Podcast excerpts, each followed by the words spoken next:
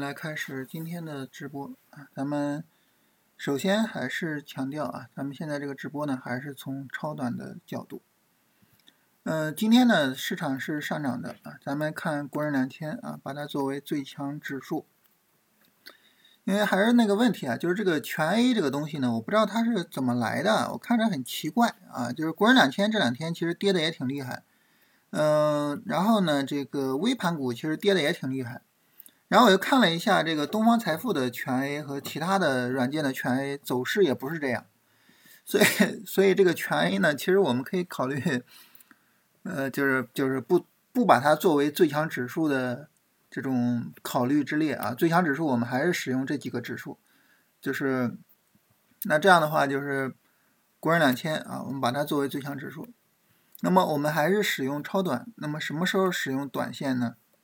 就是我们看这个超短的走势啊，是拉升、调整、拉升、调整啊，拉升、调整、拉升、调整，新一轮拉升。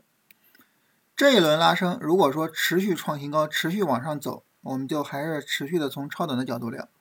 如果这一轮拉升涨不上去，啊，涨不上去，然后呢往下跌，我们从这个阴线收出来，啊，从这个下跌走出来开始。我们开始从短线的角度聊啊，就从那天开始。所以呢，我们就等那天啊。我们所谓从短线角度聊，意思是什么呢？就是到时候呢，我们首先可以做这个短线操作了，而不是只能做超短操作。再一个呢，无论说我们短线操作也好，超短操作也好，打分机制按照短线下跌的这个打分机制来进行打分啊，这是整体上。就是我们这个情况啊，首先跟大家说一下，就是现在还是从超短角度，然后来看今天走强的板块。今天呢，十个以上的就是新能源啊，新新能源车，因为这个新能源车啊，新能源车里边比较强的细分就是华为汽车啊，所以我们一直在用华为汽车。但即便是华为汽车前面两天的这种下跌啊，我们也很难去把它判断出来，所以华为汽车就是新能源车的可操作性就没有那么强。可操作性强的还是呃医药，然后呢地产，医药应该说是可操作性最强的，因为你打分机制能够把它给选出来，对吧？然后地产的话呢，因为它在低位啊，所以地产的有很多地方它得分它是没法得分的，就你你你也不可能把它选出来啊。但是地产呢，它好的地方在于，它是在低位的第一次超短，是吧？所以呢，地产的这种操作价值呢，也是相对来说啊比较高一些的，包括这个猪肉啊、培育钻石啊，是吧？所以整体来说啊，可操作性最强的就是医药啊。医药呢，今天也是有七只股票啊，这个被选股宝视为是呃涨得比较好的个股啊，这个数量也还可以啊，数量也还可以。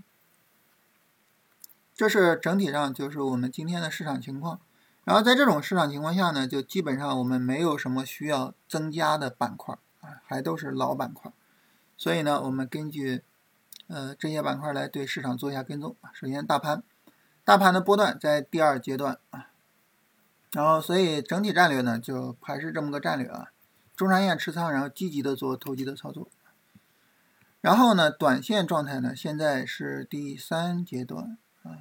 有可能终结上涨啊！我们后面如果说再有一个下跌，那么我们注意看一下啊，后面再有新的三十分钟下跌，转为短线操作啊，转为短线操作啊！当然我们要等一个新的下跌走出来，然后有超短我们就做超短，降半仓做就可以了。然后今天的。呃，这个这个仿制药，我们今天是做了进场的。呃，今天早晨的时候呢，这个 C 叉 O 和减肥药比较强，下午的时候减肥药慢慢的追上来了，那个仿制药慢慢的追上来了。然后主线打分啊，从低位就引领的这个呢，我们还是原来这些。但是我我想了一下啊，如果说房地产得分的话，房地产能怎么得分？就这一分是可以给他的。为什么可以给他呢？因为就是五零和上证指数早早就在低位了，而房地产呢，可能和五零和上证关系比较大，它可能和国人两千关系不大，所以呢，我们可以把这个十一月二十一号的这个上涨视为是从大盘低位开始涨的，这一分给它。还有呢，就是上涨加速，呃，上涨加速这一分给它，啊，就是其他的呢也不太好给它分啊。你比如说板块指数这个涨幅大，你这个好像不太好给它分。所以房地产，我想了，哪怕事后想，就是它撑死也就得两分，所以很难去说我们把它选出来做啊。然后咱们还是就就按部就班嘛，就不把房地产给放进来了啊。然后板块指数大于大盘的。现在啊，原有的这些应该还是符合的啊。然后呢，这个其他的，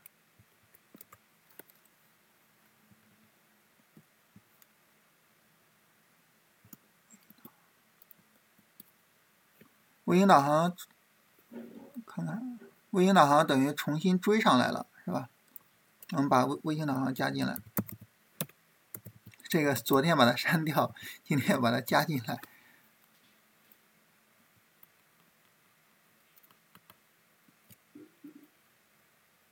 其他的应该没有什么需要增加的了啊，锂电这个涨幅还没有大盘大，是吧？你要增加，肯定要增加那些涨幅比大盘大的啊，其他应该没有什么好增加的了啊。然后上涨加速的，上涨加速的，因为现在展开了新一轮的上涨，所以我们重新看上涨加速。这一轮上涨，上涨加速挺难的啊，因为你需要创新高，而且没有背离，这个很难。可能这个项目上不会有板块得分，因为。首先创新高就不容易，再一个呢，就是你要没有背离呀，这个难度太大了，是吧？房地产应该能得这一分啊，就是哎，这个很有意思，是吧？房地产应该能得这一分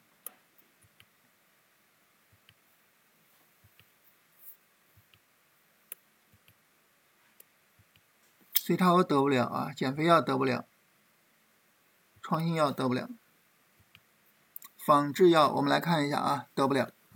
仿制药如果说明天再有一个上涨，就有可能得这一分了啊。D F 过去了，就有可能得这一分。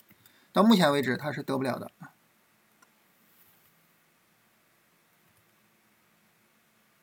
传媒娱乐因为它在下跌啊，所以它这一分还是继续保留着的。但是这个下跌能不能做，我们等一会儿再看啊。等一会儿大家再投票是吧？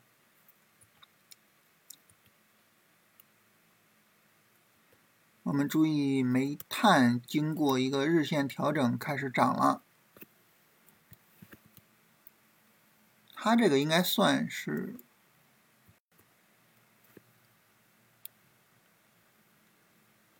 三点四八，二点九六，它现在还是有背离的啊。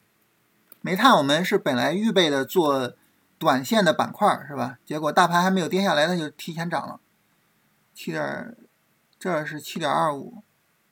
这个地方七点二七，地产，我们把上面这地产这两分都给它，我们来看看这个房地产后面能不能够得分上来。汽车、医药、机器人都没有了啊，传媒娱乐还有地产，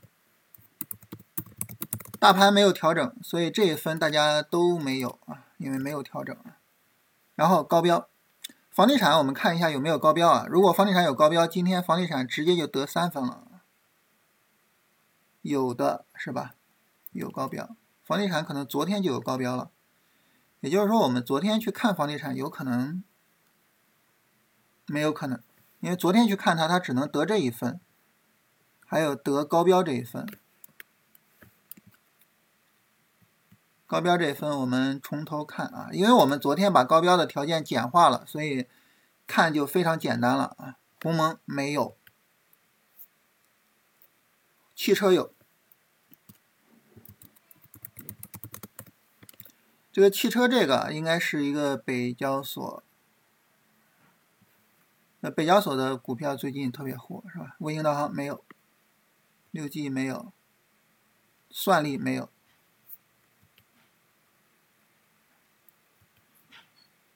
芯片有，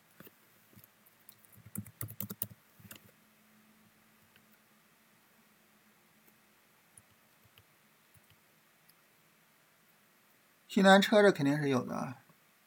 锂电没有。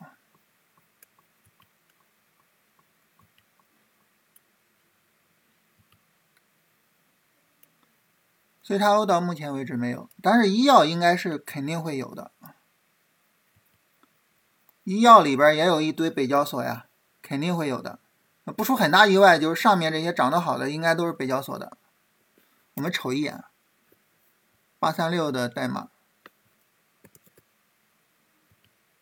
四三零的代码是吧？都都是北交所。就是最近这个北交所比较比较热。医药是有的，但是这个你说它和医药有没有关系？这个怎么说都说得过去，是吧？你说就是纯粹炒北交所，呃，也能说过去。但是呢，你北交所也是炒的医药板块，传媒娱乐有高标啊，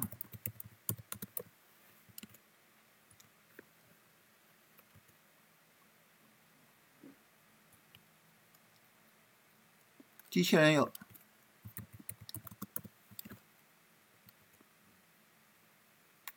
减速器啊啊，它属于机器人。然后 CPU 到目前为止依然有高标。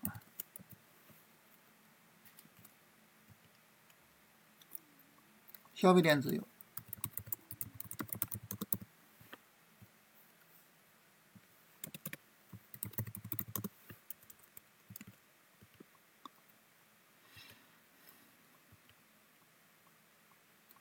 房地产有高标，我们刚才说了是吧？然后猪肉没有。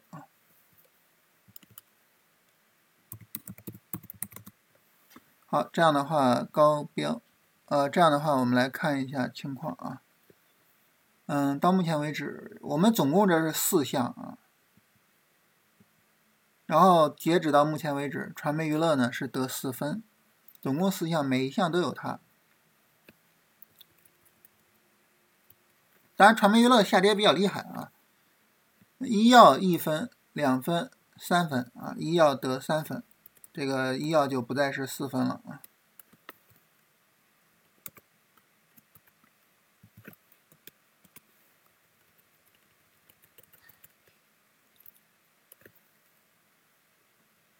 芯片一分、两分、三分，还是三分啊？证券这个不用管，算力一分、两分。不用管它了啊，它只有两分了啊。锂电只有一分，不用管。嗯，医药刚才说了，然后地产是有三分了。房地产这个三分，我特别说一下这个啊，就是从大盘低位就引领大盘上涨，我们是按照上证和五零算的啊。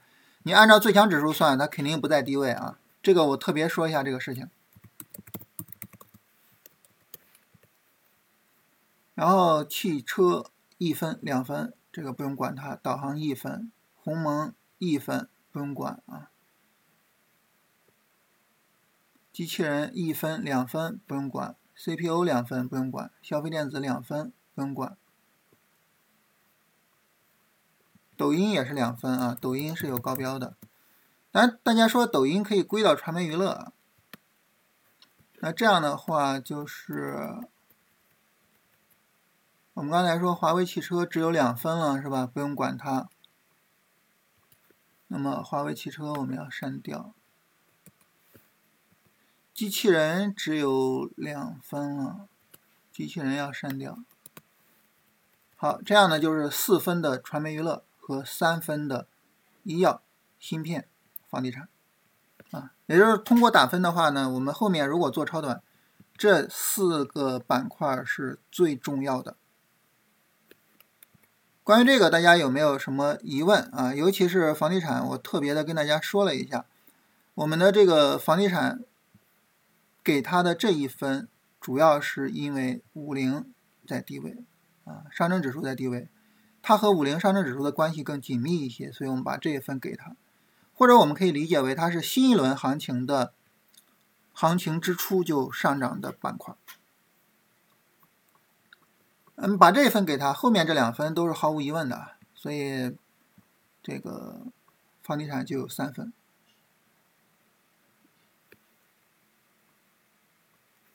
啊，都在两分和四分之间切换。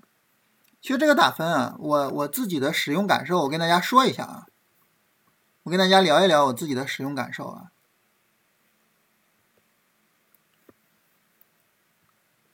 房地产昨天就有高标，其实房地产如果我们昨天好好看一下的话，昨天应该是能把它选出来的。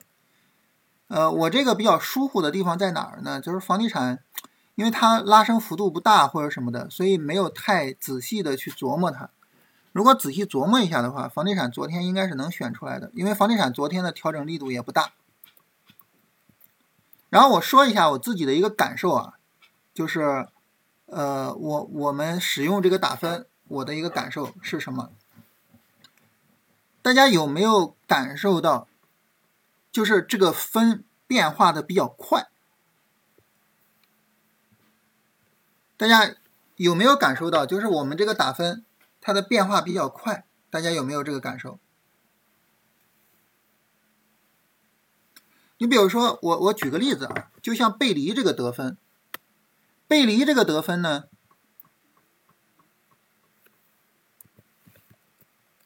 你看背离这个得分在前面这一段。汽车还是符合啊，它没有背离，但在这一段呢就不行了，对吧？啊，所以马上就这一分，它就它它就得不到了，对吧？它就得不到了，嗯。然后呢，背离这一分，你比如说像医药，医药呢上一波医药背离这一分，它还是有的啊，它没有顶部结构，对不对？啊，是是是向上突破，没有顶部结构，但是马上这一分它就没有了，有没有感觉就是比较快，是吧？就两天啊，对吧？就两天，啊，两天前的时候，就在这儿的时候，医药还能够拿到没有顶部结构这一分，但是仅仅两天之后，这一分他就拿不到了，就感觉有点快，是不是？我自己的感受啊，我说一下我自己的感受，就是快就对了，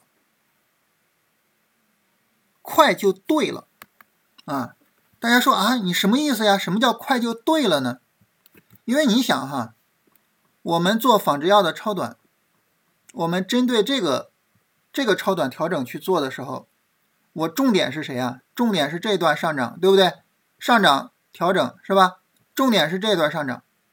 那么我后续做这段调整的时候，对于我来说，重点是谁啊？就它在这一块什么情况还重要吗？不重要了。对于我来说，重点是谁啊？重点是这一段，对不对？如果这一段有背离。那这个调整它的价值是不是相对偏低一点啊？是吧？就相对偏低啊。所以呢，这一段只要有背离，马上这一分要给它扣掉。所以呢，这个快，它快呢，它就对了，是吧？它就对了。但是反过来，哎，就像这个代瓦说的啊，如果它它调的小，哎，调的小呢，马上就又能得一分，对吧？调的小你能得一分，这个时候呢，你可能还是能做的。但如果说呢，你又有背离，扣掉一分。你又调整又大啊，这两分一扣掉，基本上你就和操作就无缘了，对吧？你想想，这个背离这一分你没有得到，调整小这一分你又没有得到，你上哪儿得分能把这两分给补上啊？你补不上了，对不对？所以就做不了，对吧？所以它快快就对了，因为你在对超短进行打分啊。如果说呢，我们是对短线打分，那它当然就很慢。是吧？它可能不变，对不对？还有一个呢，就是，呃，楚江南说的，现在在第三阶段，所以变得比较快啊。我们之前呢，在第二阶段的时候，啊，在第二阶段的时候，可能算力呢就一直能做，是吧？算力一直能做，你在第二阶段嘛，对吧？但是呢，你一到第三阶段，算力啪一下子几个地方不得分，是吧？拉升有顶部结构不能得分。调整力度大不能得分，高标股一个都没有了不能得分，你一下好几个地方不得分，那你马上你就成为一个普通板块了。我从超短角度我肯定没法做你，短线角度能不能做你是另一回事，超短肯定不能做你，对不对？但是呢，你在这个过程之中呢，啊，那么你比如说，在这个过程中，首先从底部就开始涨能得分，涨幅比大盘大能够得分，有高标股能得分，这一下三分。这三分从这根 K 线开始，可能一直持续到这根 K 线。你这三分到手了，别的地方扣分也没关系，你还是能做的。你还你你能得三分，对吧？你能得三分，你就还是能做的。别的地方扣分问题都不大，对吧？所以呢，在第二阶段可能就是会比较稳定的，就是这些板块，你就盯着这些板块做。但到第三阶段呢，可能板块的变化会有点快啊。所以呢，大家啊，关于这个呢，大家也发现了这些问题是吧？就所以呢，就是这个变化，我觉得啊，我的理解是正常的，而且理应如此。他如果说不是这样，反而不对了啊。他正因为是这样，反而是对的。不知道大家能不能理解啊？能理解的话说一下，然后不能理解我我们再聊聊啊。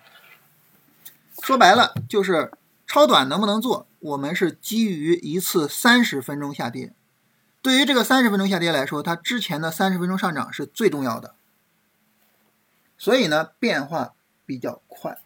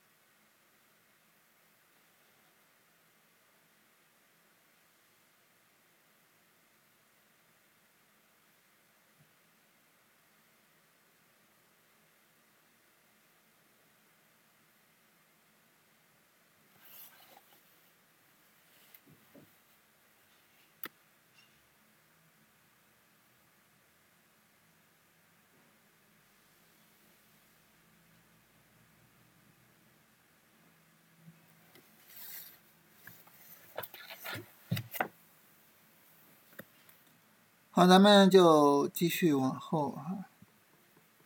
然后我们现在比较重要的板块，就是一个是传媒娱乐啊，今天在深调的板块，还有一个呢就是今天在涨啊，然后上涨力度各有不同的板块，分别是医药、芯片和地产。这里边我们首先把医药说一下，因为我们医药现在在持仓啊，我们首先把它说一下。幺幺点二三，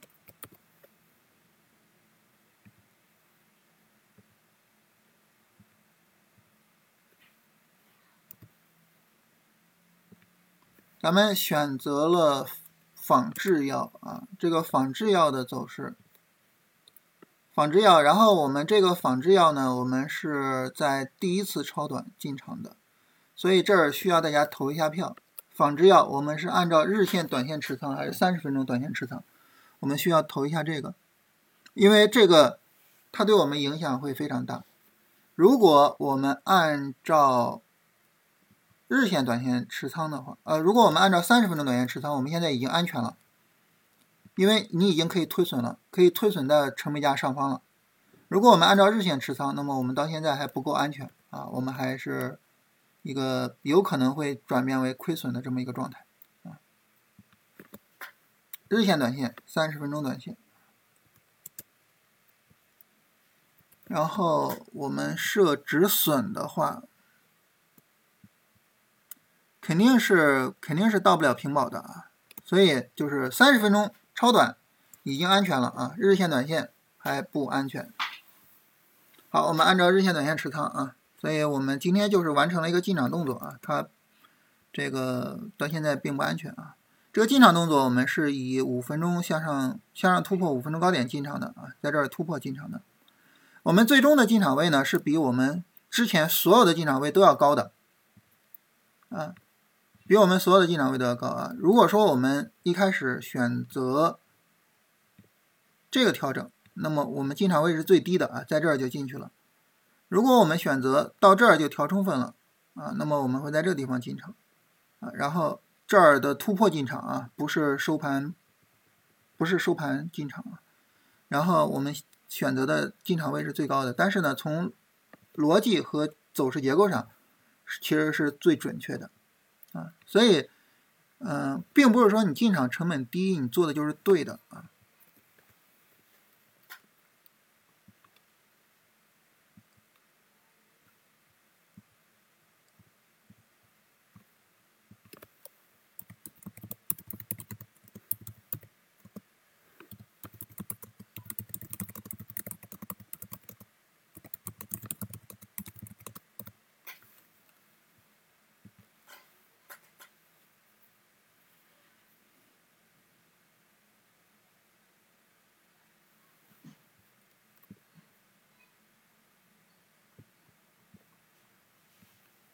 这个流感啊，流感这个在通达信上打不出来，就它好像没有这个板块。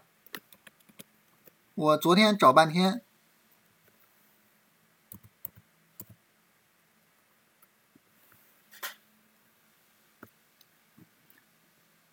对，同花顺上是有这个板块。按道理来说，这一波行情可能是在炒流感，因为炒作逻辑呢，实际上就是，呃，这个这个流感的一个影响。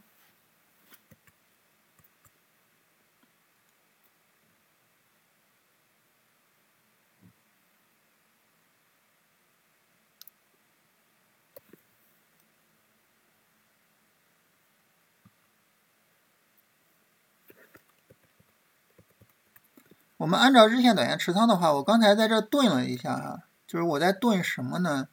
我在顿我们的止损，其实应该从这儿往下放，而不应该从这儿往下放，否则的话，这个止损有点大的离谱了，是吧？我们的止损应该从这个三十分钟低点往下放，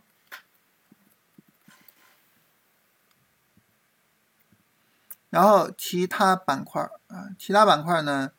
这个芯片今天在涨，你肯定要等个下跌再说。地产也是啊，它在涨，要等个下跌再说。所以能值得我们去投一下的，就是传媒娱乐。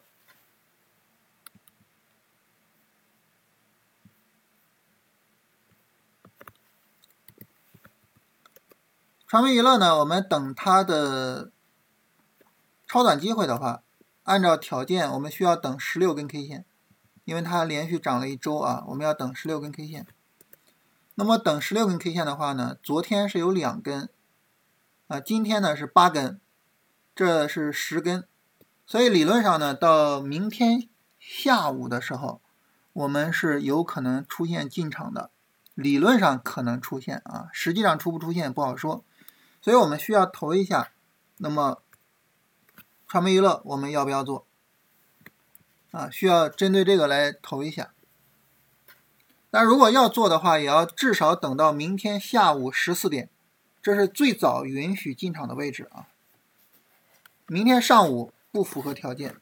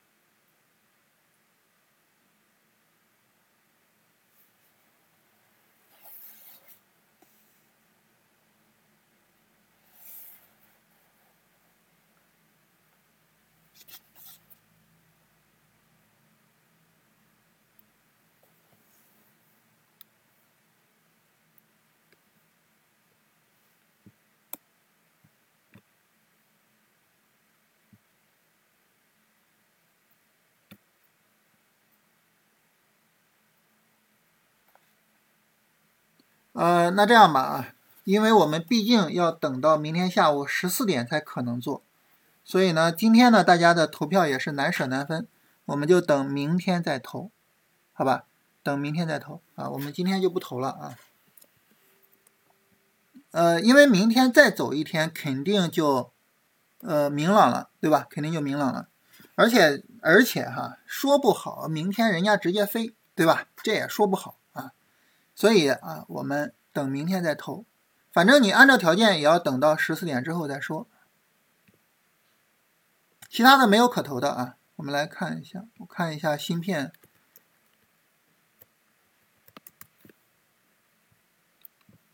芯片其实已经是日线、短线了啊。我们它再有一个下跌，我们就要按照日线、短线跟踪它了，所以这个肯定没得投啊。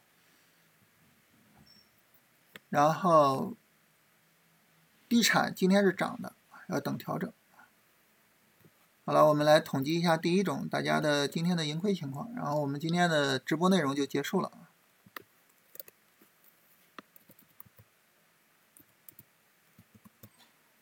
就像我们这个文档里面写的一样啊，我们的很多的内容呢，基本上都是客观的，所以呢，就是你按照这个文档去聊每一天的行情。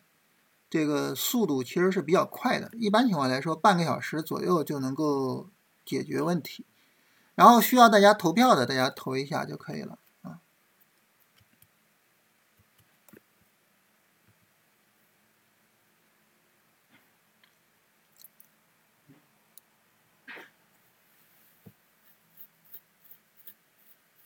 大家在这个投票的过程中啊，看一下我们直播间里边有一个新米团的一个。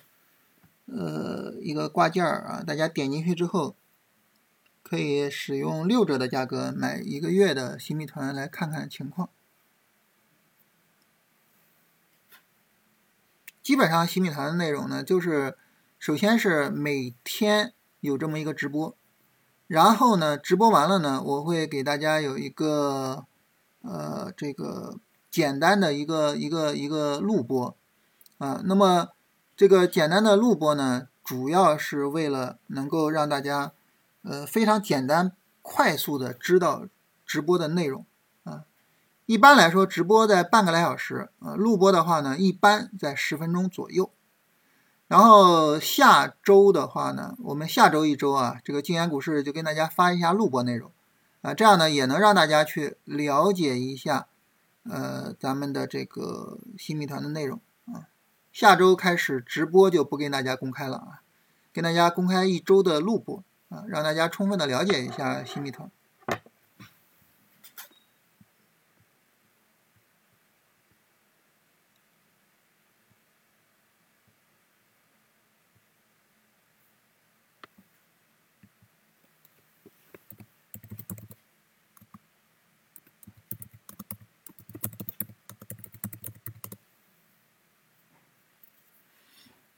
好，我们今天的直播内容就结束了。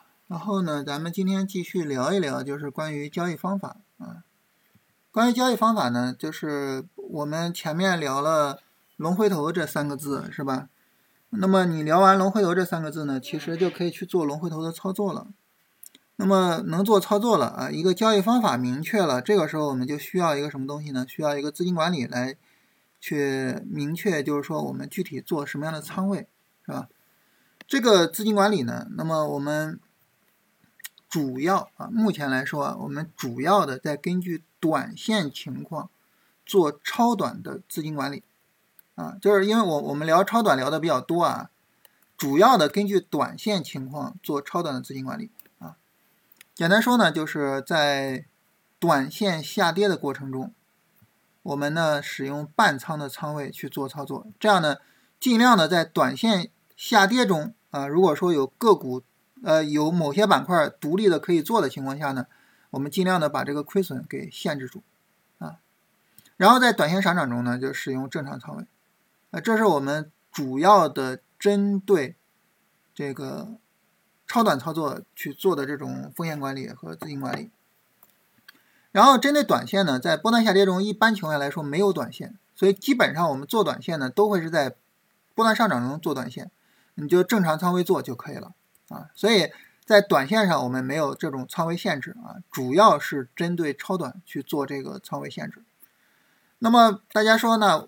我有个问题就是，那既然如此，我们为什么在短线下跌中不直接停止操作呢？我就不做了，能不能行呢？这个呢不太能行啊，或者说它会带来一些问题。什么问题呢？就是有的主线它可能就恰恰是在大盘短线下跌中它去上涨，比如说在这一波行情中的减肥药，减肥药的上涨大概是这个阶段减肥药上涨的，所以如果说呢你在大盘短线下跌的过程中，你说我每个板块都不看都不做了，这个时候呢我们就会错失减肥药的这个行情，然后就感觉还是有点奇怪的，是吧？感觉还是有点奇怪的。嗯，你包括昨天啊，我们说国人两千也破位了，对吧？然后呢，D F 也下零轴了，是吧？在这种情况下，你说我我我就要暂停了，你一暂停呢，那么医药、房地产你都没法做。医药、房地产你今天没有做，你后边做呢，可能就会有，可能就会比较困难，是吧？可能处理起来就会比较困难啊，所以到时候呢又会很头痛。因此呢，就是我们在短线下跌中不停啊，但是为了抗风险，把这个仓位降下来。所以超短的这种对风险的管理呢，主要使用这种方法管理。这个管理方法呢，我们在短波段上涨和波段下跌中都同样去使用它，啊，同样去使用它。你包括在这个波段上涨中呢，有些时候短线下跌跌的时间也挺长的，是吧？我们也这么去用它，啊，也这么去用它，就通过这样的方式呢，尽量的能够把我们的呃这种仓位水平呢再降一降啊。当然，呃，寡人说说我们可以什么呢？寡人说：“我们是不是可以啊，在波段下跌中的短线下跌中，仓位再降一些？这个也可以啊。我们后面再有新的波段下跌的时候，我们可以讨论一下啊，要不要把它降成，比如说降到三成啊？到时候呢，我们再进行讨论啊。我们现在呢，基本上是处于波段上涨中了，所以呢，这就是再有这个问题是很长时间之后的事儿了啊。总体来说啊，就是呃，超短的这个资金管理。”或者说超短的这种处理呢，我们根据这种短线起伏去做，啊，在短线下跌中把仓位降下来，在短线上涨中呢把仓位提上来，尽量的呢能够实现，就是说我行情好的时候呢我仓位大一些，行情差的时候呢我仓位小一些啊。评分的各个条件的文档在在这个记录这个里边啊，记录这个文档你往后走。就能够看到有一个打分机制，这个我看着好像昨天振兴把那个文档在群里发了一下，我我不知道大家有没有收到啊？然后今天可以再发一下那个文档啊，今天可以再发一下。这是整体上呢，我们去做这个资金管理啊。那这样的话呢，其实就是说，你就呃短线上涨正常仓位啊，短线下跌就降仓位。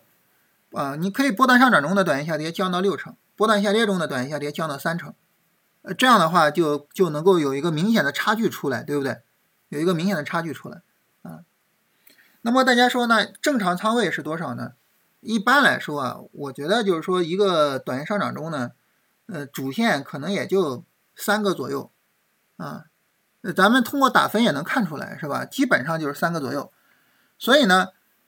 我们基本上同时持仓，也就同时持仓三个左右的板块，因此你每个板块占三分之一的仓位就可以了。就是正常仓位的话，每个板块三分之一啊。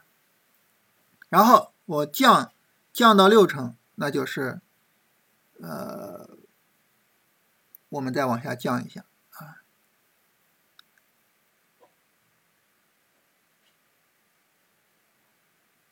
那就是五分之一，是吧？降到六成是五分之一，降到三成，呃，就是再往下降的话，就十分之一，啊，也就是说，大致的仓位水平是这样啊。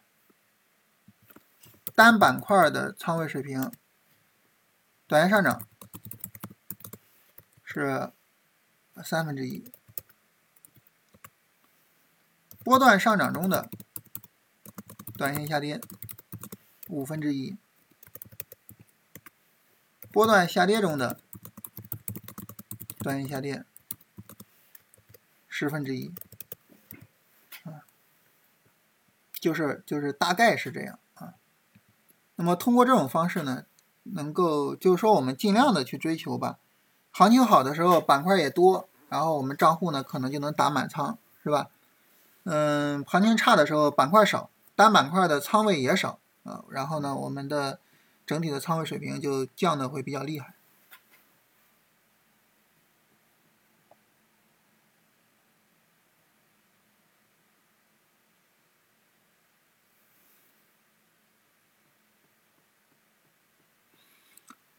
呃，这是跟大家简单的把资金管理聊一下啊，然后大家看看还有没有什么别的问题啊？有问题我们聊一聊啊，没有问题我们就结束了。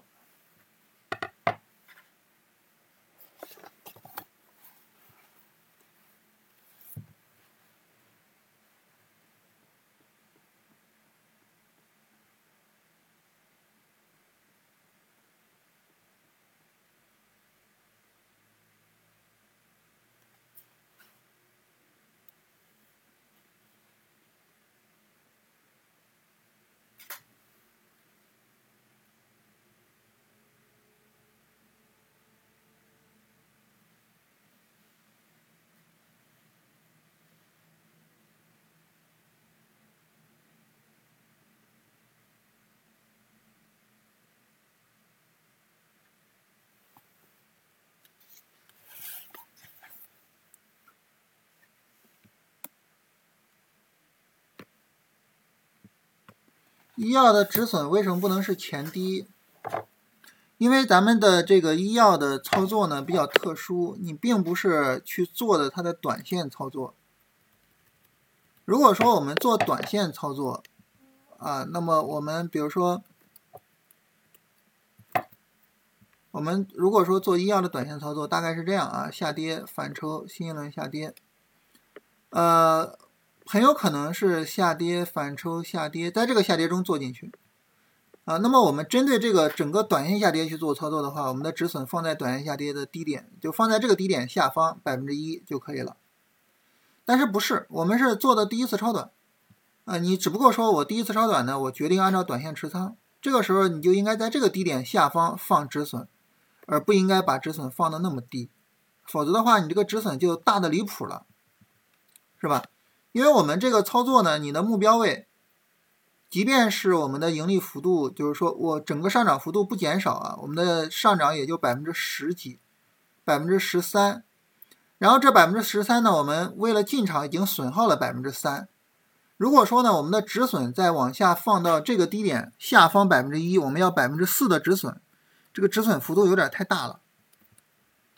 嗯，单次止损百分之四，这个这个这个有点太夸张了，啊，有点太夸张了。也就是说什么？也就是说我们啊，对，按照寡人说的这个，我们应该是你三十分钟超短进场拿短线。但是呢，你得按照超短设止损，否则的话，这个止损有可能大的离谱。医药的这个止损其实还稍微的好一点，还稍微的好一点。我们就是有些时候，就是你按照第一次超短进场拿短线的时候，有些时候它可能止损大的就非常非常的离谱。比如说算力，假设我们在当时在这儿进场，我们决定拿日线短线，我们来看，如果我们按照这个。这个前低进行设止损，我们的止损会有多大？我们来看一下进场位啊，进场位在这个突破位置，我们的止损会有百分之六点多，再加上一是百分之七点多。你百分之七点几的损，你你这交易就没法玩了，是吧？因为本身咱们在做板块指数，对不对？啊，但是呢，如果说算力呢，我们是按照这个超短设个止损，我的止损可能就百分之二。但是如果我们按照日线拿啊，我看看按照日线拿出场会在什么地方？出场，首先假设我们没有止盈啊，然后呢，我们的出场最晚最晚在这儿收盘破线出，所以我们的盈利能有百分之十十一点多。啊，如果我们按照背离出场的话。就你按照背离出场，出场会出的更早，对吧？如果我们按照背离出场，我们会在这儿这个上涨结束的时候出场，那么就是这儿，呃，把这个低点破掉了出场，啊，那么就是它的利润可能会更加的更加的明显，啊，也也也没有明显多少啊，百分之不到百分之十三，啊。也没有多多少，但是总体来说呢，就是说这个事儿啊，就是我们应该按照超短进行设止损啊。超短一般止损幅度多少合适？这个没有一般啊。我觉得个股的话呢，百分之五左右是可以接受的，百分之五左右啊，嗯，一般不会太小，但是一般也不会太大，百分之五左右是合适的。就是你按照日线、短线持有，但是呢，你的进场位是第一次超短，就是你这个三十分钟拉升有可能拉的非常大，对吧？你比如说，如果我们这一次也是进场之后，啊，按照日线、短线设止损的话，这是百分之六点多，那也是百分之七点多。我们当时有一次做减速器，大家还记得啊？当时是在这儿做的减速器，对不对？我们这个减速器，如果说我们还按照这个设止损的话，那会就会有百分之十的止损。你一个板块指数的操作设百分之十的止损，这个交易真的就没法做了，是吧？所以第一次超短设止损和正常的日线、短线进场设止损是不一样的，它俩肯定是有区别的。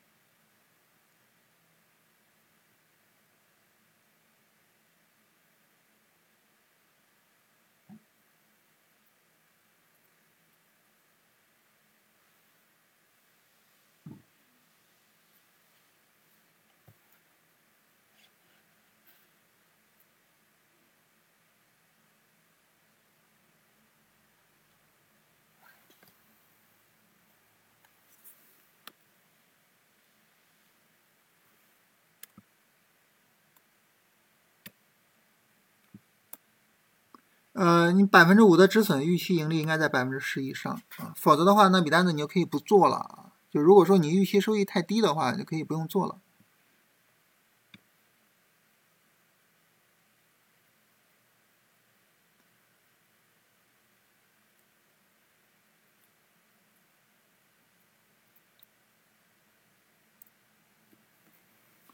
短线三十低点设止损，呃，反正就是就是各有好处吧。反正你就把道理说清楚，然后就自己做一个选择，是吧？就道理是什么样，我们已经说清楚了，然后我们就做一个选择就可以了。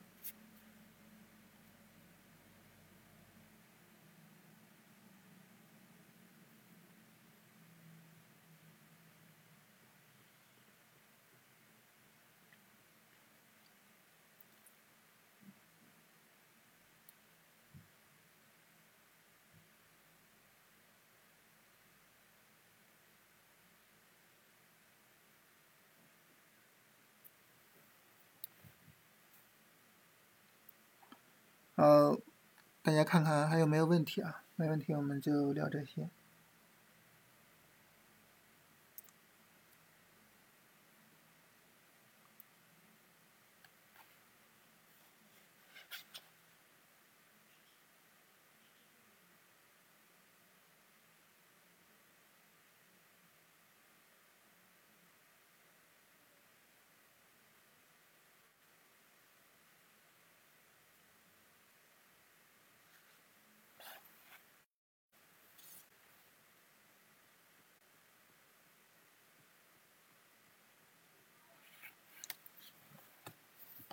日线、短线和超短不能做的标准，一般情况来说呢，当我们说一个机会不能做的时候，往往是因为它下跌的力度过大，啊，就是我我们说这个机会不能做了，就往往就是因为下跌力度过大，也就是市场有可能会把这个方向抛弃掉，我们就不做了，啊，这是我们就是说不去做一个板块的原因。比如说像华为汽车，就这个地方我们不去做它，就是不去做它的短线，啊，不去做它短线，为什么？因为它跌的比较厉害，是吧？跌的比较厉害，然后市场市场有可能选择我要放弃这个方向，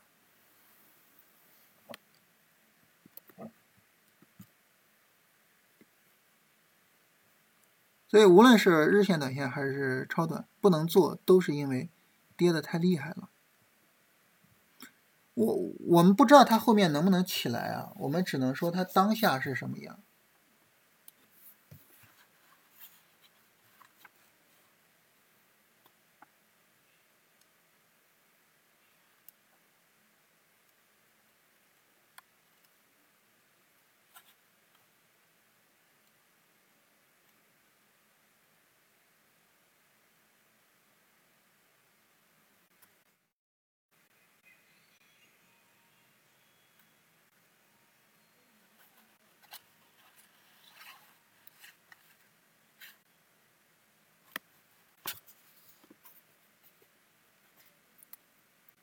华为汽车，华为汽车理应是，呃，这一波行情的主线啊，就是整个波段主线，但是它并没有把大盘的波段给带起来。寡人说的这个也很有道理啊，就是选的个股多就做啊，选不到就不做。